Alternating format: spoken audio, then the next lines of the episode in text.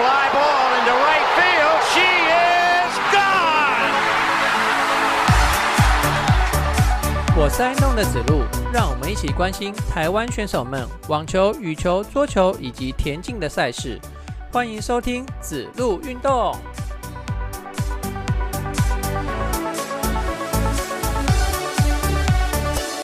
欢迎收听子路运动第九集节目，我是爱运动的子路。这集的节目开始啊，我想要来分享一个我在广播里面听到很厉害的台语哈。那事情是这样子的，因为昨天晚上啊，呃，傍晚左右我载我妈出去玩，就是去外面走走啦。那开车开着开着，在回程的途中啊，刚好中止还在进行中，所以呢，打开车上的转播，哎，广播了哈，然后就听着警广的那个广播啦。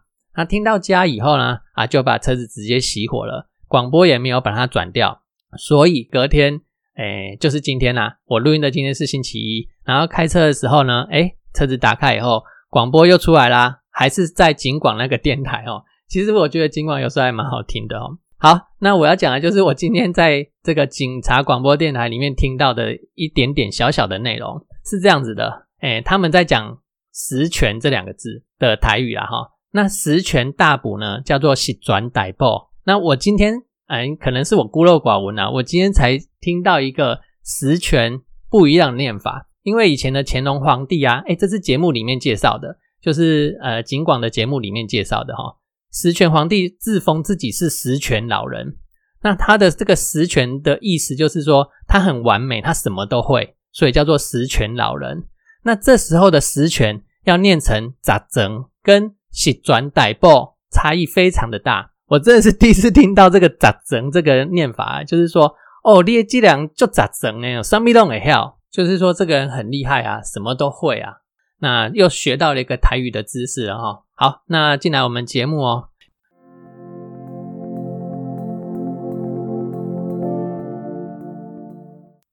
我们节目今天的那个节目的顺序有稍微改一下哦。因为我节目的开始啊，我要先来讲两则这个快报的部分。那这两则快报讲完以后，因为第二则快报是跟羽毛球有关系啊，那所以呢，我快报讲完之后就直接讲羽球的部分，然后再来讲网球跟桌球。好，那直接进来我们节目喽。首先第一个快报是田径的部分哦，亚运九月二十三号要开始哦，就是下个月的二十三号啦。那这次的田径代表队呢，总共有三十八名选手。哦是历届以来那个田径最多的选手哈，三十八名选手当中有男选手二十五位，然后女选手十八位，然后亚亚运的田径啊这个项目的总教练他叫做孙念祖哈，那其实孙念祖他也做了很多年的这个中华队的总教练了哈，他表示这次的田径队派出三十八位选手参赛，最有希望夺牌的项目男子部分就是跳远跟四百公尺跨栏呐。那这是最有机会在亚运冲击奖牌的部分哦。至于奖牌什么颜色，就要看他们两个当天的状况了。其实这个也不用他说了，我们也知道嘛。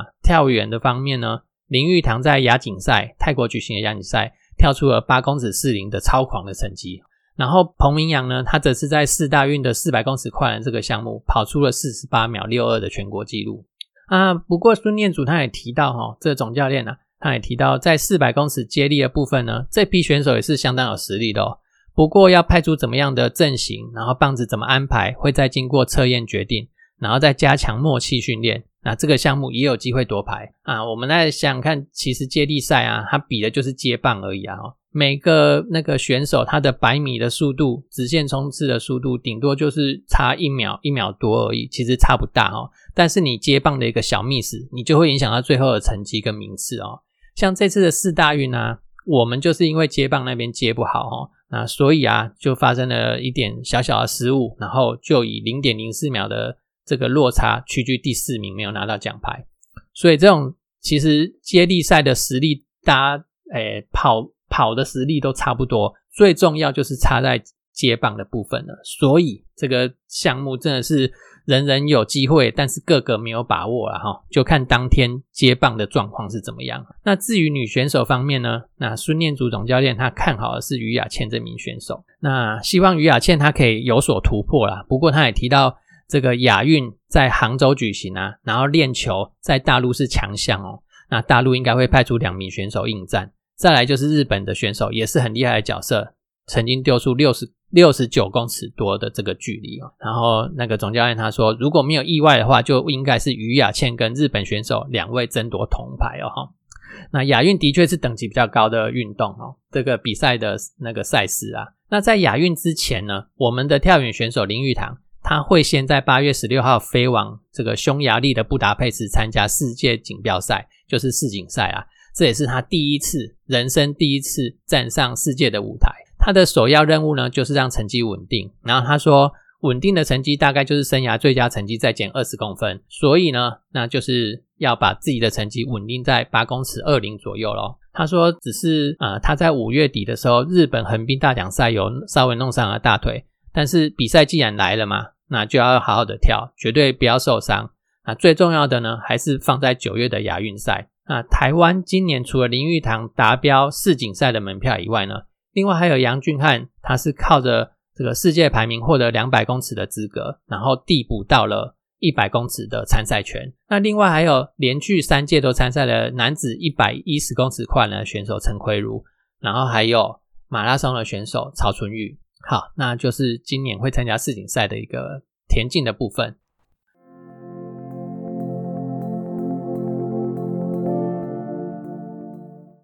第二个快报是关于羽球的方面哦。啊，十一月，哎，不，不是十一月，十二月十三到十七展开这个羽球的年终赛，就是今年年底会有一个羽球年终赛哈。那还有那么久，我怎么会现在就讲呢？因为呃，你如果想要参加年终赛的话，你现在就要赶快拼积分哦。五个单项，男单、女单、男双、女双，还有混双，五个单项都分别只有八个名额的，这个跟网球一样哦。网球也有年终赛，诶，我节目之前曾经介绍过，诶，我们的曾俊欣曾经参加过青少年的年终赛，就是世全世界最优秀的八个人，当年度最优秀的八个人啊，来参加这个年终赛。这羽球也是一样哈，当年度最优秀的八个名额来打这个年终赛，那积分必须要拼到前八名，你才有办法打年终赛嘛，哈。好，那我们来看一下台湾选手跟年终赛的差距有多远哦。首先是女单的方面，台湾一姐戴资颖，她目前这个排名在第十五位，不是世界排名哦，是年终赛的排名哦，她排在第十五位。然后许文琪第十七位，白玉珀第十九位。那小戴这之这之前只有打了一场呃三百的台北赛，然后一场五百的这个南韩赛，那其他他都是打七百五或一千等级以上的赛事啊。那接下来他势必要多打一些五百赛来赚积分哦，否则他就没办法参加年终赛哦。不然他参加的比赛太少，那个积分进账太少了哦，所以这个三位选手都离年终赛还有一些距离哦，那还有四个月的三个多月的时间哦，要赶快冲刺了。那男单方面呢，周天成第十四位，林俊毅第二十位，王子维第二十三位，哦，也是差距蛮大的。双打部分，男双杨博涵跟卢静瑶排在男双的第十二位，然后杨博轩跟李泽辉第十六位。李阳跟王麒麟这林阳配第十九位哦，这个差距也蛮大的哦。然后女双的邓淳勋、李嘉欣最近的就是台湾成绩最好的女双，也排在第十六位哈，的差距也蛮大。那唯一一个呃，目前有在参赛资格范围内的组合是混双，李嘉欣跟叶红卫的组合，目前排在混双的第五位。那所以只要他们可以把成绩维持住哦，他们就有机会打年终赛哦。那所以呢啊。这边还要再讲到四大运啊，哈，它到底算是什么样层级的比赛啊？我们来看一下哈，李嘉欣跟叶红卫这个这对混双组合啊，他们七月的前两周哦，打了加拿大还有美国公开赛，然后那时候的排名是占据年终赛的第一名哦。接下来呢，他没有参加隔周在亚洲举行的南韩公开赛，因为呃这个距离太遥远了嘛，必须要呃飞回来亚洲以后，你要调整时差什么的哈。这这是合理啊！你没有参加南韩公开赛是合理的。那接下来他们在下一周又参加了 Super 七百五的日本公开赛，而且在日本公开赛达到了八强的成绩哦，这算是一个蛮不错的成绩哦。但是隔周呢，他又缺席了呃五百等级的澳洲公开赛。为什么会缺席五百等级的公开赛？因为他们去打了四大运哈，然后以至于呢，这个澳洲公开赛打完以后，他们的排名直接从第一位掉掉到第四位了哈。那我不知道是他们自己选择还是国家队征召的哈啊，我只是觉得可惜啊。那个 Super 五百等级的澳洲赛，它是拿分拿那个世界积分的好机会哦，可是他们却缺席了哦。啊，希望接下来比赛他们可以 hold 在前八内哦。回头过来看一下林俊逸跟许文琪哈，他们两位，他们两位呢，呃，也是打了四大运，然后缺席了澳洲赛。虽然他们离年年终赛的距离都有点远哦，但是你不要忘了哦，除了年终赛以外，他们还要拼奥运的积分，去打奥运的机会哦，不晓得这个球员有没有自己选择赛事的这个权利哈，或者是说，呃，那些官员们他们很想要拿奖牌来凸显自己的绩效，那你们有没有想过要帮球员来想怎么样？做才是对球员最好的、最有利的哈，因为呃，你身为球员，哪一个球员会不想要拼奥运的资格啊？我去打了四大运，我相对的我就必须放弃我的职业赛拿分的好机会，而且澳洲赛它真的是拿分的好 好比赛。那四大运究竟是什么层级的比赛呢？这个真的是可以思考一下的啦。要培养新秀的赛事呢，或者是要拼奖牌的赛事？那我好像有看到那个报章媒体有在报道说。美国队一面奖牌都没拿到，今年的四大运应该是他们定义了这个四大运这项比赛是他们要培养选手的赛事啊！哈，我我是自己这样想的。反正呃，这需要思考一下啦，要怎么去定义这个比赛啦？不是说我所有的比赛啊都把选手丢下去拿奖牌，有时候这样子做不见得对选手是最好。好，那羽球讲到这边呢，也插播一下哈，八月二十七，哎，就是这个月月底的八月二十七。二零二三年第二次全国羽球排名赛要开打哈，那这项赛事也会作为二零二四年巴黎奥运相关代表队的培育计划，然后选拔优秀的选手的参考依据。哇，这段话 超难念的，因为我这段话是 copy 这个羽协竞赛规程里面的文字哦，写的很绕舌。好，那呃竞赛规程里面有写到八月一号当周世界排名二十五名内的选手呢。他是可以不用打全国排名赛的，所以以目前男单而言哦，只有周天成可以不用打全国排名赛。那另外我私心的，哎，希望今年第一次全国羽球排名赛的黄玉凯，第一名黄玉凯，他可以在第二次的全国羽球排名赛再拿第一名。再来呢，是上周的羽球赛事台湾选手的战绩。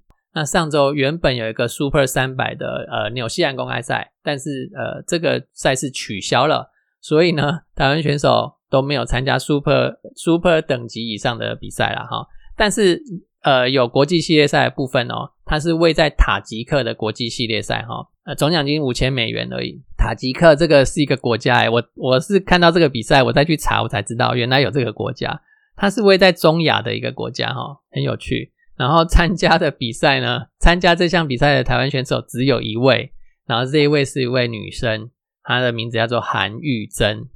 是上一周唯一参加国际赛的羽球选手，然后他在这项国际系列赛里面打到了四强的成绩。好，那恭喜这位上周唯一出席国际赛的台湾羽球选手。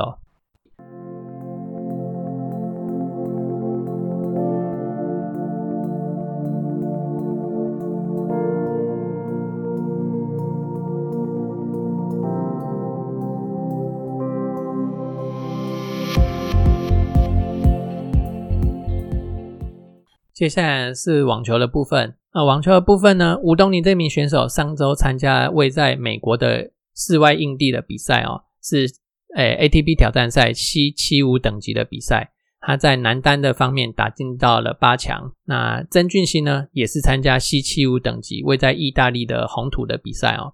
那单打双打都在第一轮的时候就落败了哦。再加加油吧。然后 N 二五等级的这项 ITF 巡回赛。呃，有四名选手参赛，他是位在中国的室外的红土比赛哦。那首先呢是何成瑞这名选手，他是唯一直接从会内赛出发的单打选手。那单打在第一轮的时候落败，可是他的双打哦一路过关斩将，最后拿到这项赛事的冠军。啊，恭喜何成瑞。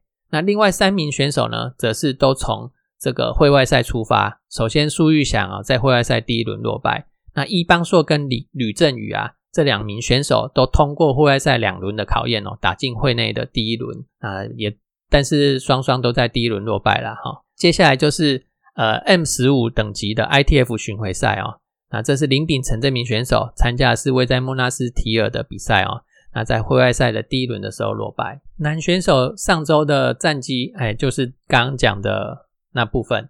那接下来男选男男选手的赛事部分哦，还有一个很重要的地方要讲哦，就是哎这一周这一周哎，我要讲什么？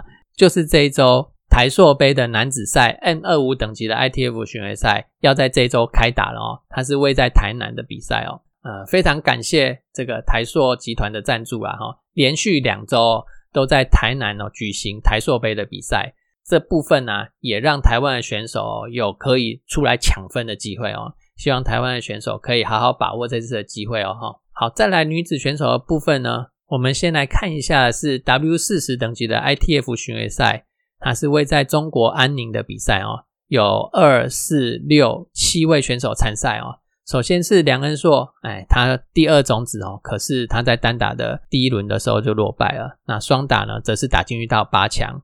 那曹佳怡这名选手呢，他的单打也在第一轮落败，双打也是打进去到八强。但是他跟梁恩硕是不是互相搭档的哈？接下来我们来看卓一轩跟卓一成，呃，这一对姐妹搭档双打的比赛哈。那可惜没有发挥的好，在双打的第一轮的时候落败哦。那其实在这场比赛啊。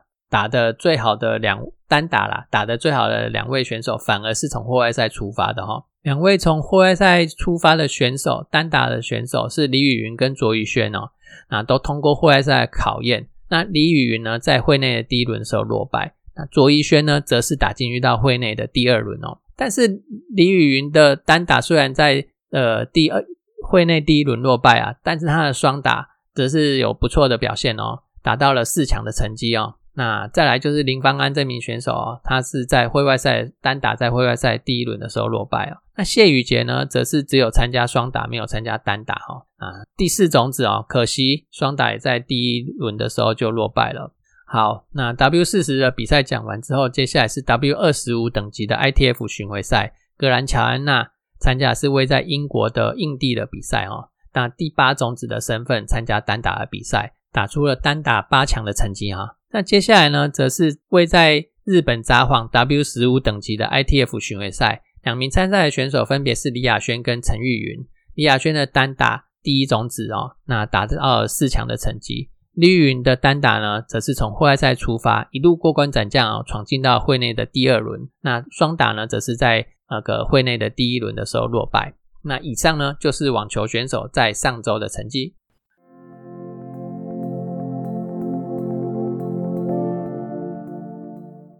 接下来是桌球的部分。那桌球上周举行的比赛呢，是位在巴西里约热内 里约热内卢的这个常规挑战赛。这是总奖金七点五万美元，单打三十二支签，双打十六支签的比赛哦。啊，我刚刚又错了。在介绍这项赛事之前，我要先讲一下林云儒啊。林云儒他在日本参加日本的联赛哦，那所以呢，他就最近就不会出来打职业赛了。那好，那再回来 回过头来讲，这个像位在巴西的常规挑战赛，那参加的选手有六位的男单选手啊，这六位选手呢，呃，成绩最好是庄智渊，他打进去到了这个第三轮的成绩哦，第三轮哦就是八强了，那最后输给南韩的选手。那再来呢是那个高成瑞，高成瑞呢，呃，也打进去到第二轮哦，那第二轮呢，他输给了奥恰洛夫，这个从那个东京奥运之后呢，我想台湾人也都知道奥夏洛夫是谁啦。啊，接下来的呃四名选手都是从会外赛开始出发，可是都没有通过户外赛的考验哦，也就是在会外赛的时候就遭到淘汰了。分别是廖振廷、彭王伟、杨子怡跟黄燕成这四名选手。好，那再来是女子单打的选手部分呢，有一二三四五六六位选手参赛哦。这六位选手呢，成绩最好的是陈思雨啊，陈思雨打进去了，打进去到了第三轮哦，也就是八强的成绩啊。其实啊，这总算让陈思雨吐口气啦，因为哦，他已经我看一下，从今年二月到现在啊，哦，从今年二月的呃球星挑战赛国蛙站有打进去到三第三轮以外哦。然后到现在为止哦，他的比赛都分别在第一轮跟第二轮的时候就落败哦，一直到这一场这个巴西的常规挑战赛哦，他才又又有这个打进去到第三轮的成绩哦，非常恭喜陈思雨哦，有点复活的迹象啦。再来是李玉纯这名选手啊，他则是打进去到会内的第二轮哦，然后郑怡静在会内的第一轮就落败了。那郑怡静跟陈思雨相反哦，郑怡静今年还没有第一轮就落败的比赛哦，也就是说，呃，他在这场比赛之前的每一场比赛至少都有第二轮的成绩哦，那也有打进去到决赛四强八强的哦，这个四强八强的成绩对他来讲都还算不少见哦。那可是在这场比赛，他在第一轮就落败了，是今年的第一场哦。那希望郑怡静哦可以赶快摆脱低潮。那接下来三名选手呢，则是从户外赛出发的黄一化、刘刘星一跟黄玉文。那只有黄一化呢通过户外赛的考验，闯进到会内来。那可是他也在第一轮的会内的第一轮的时候落败。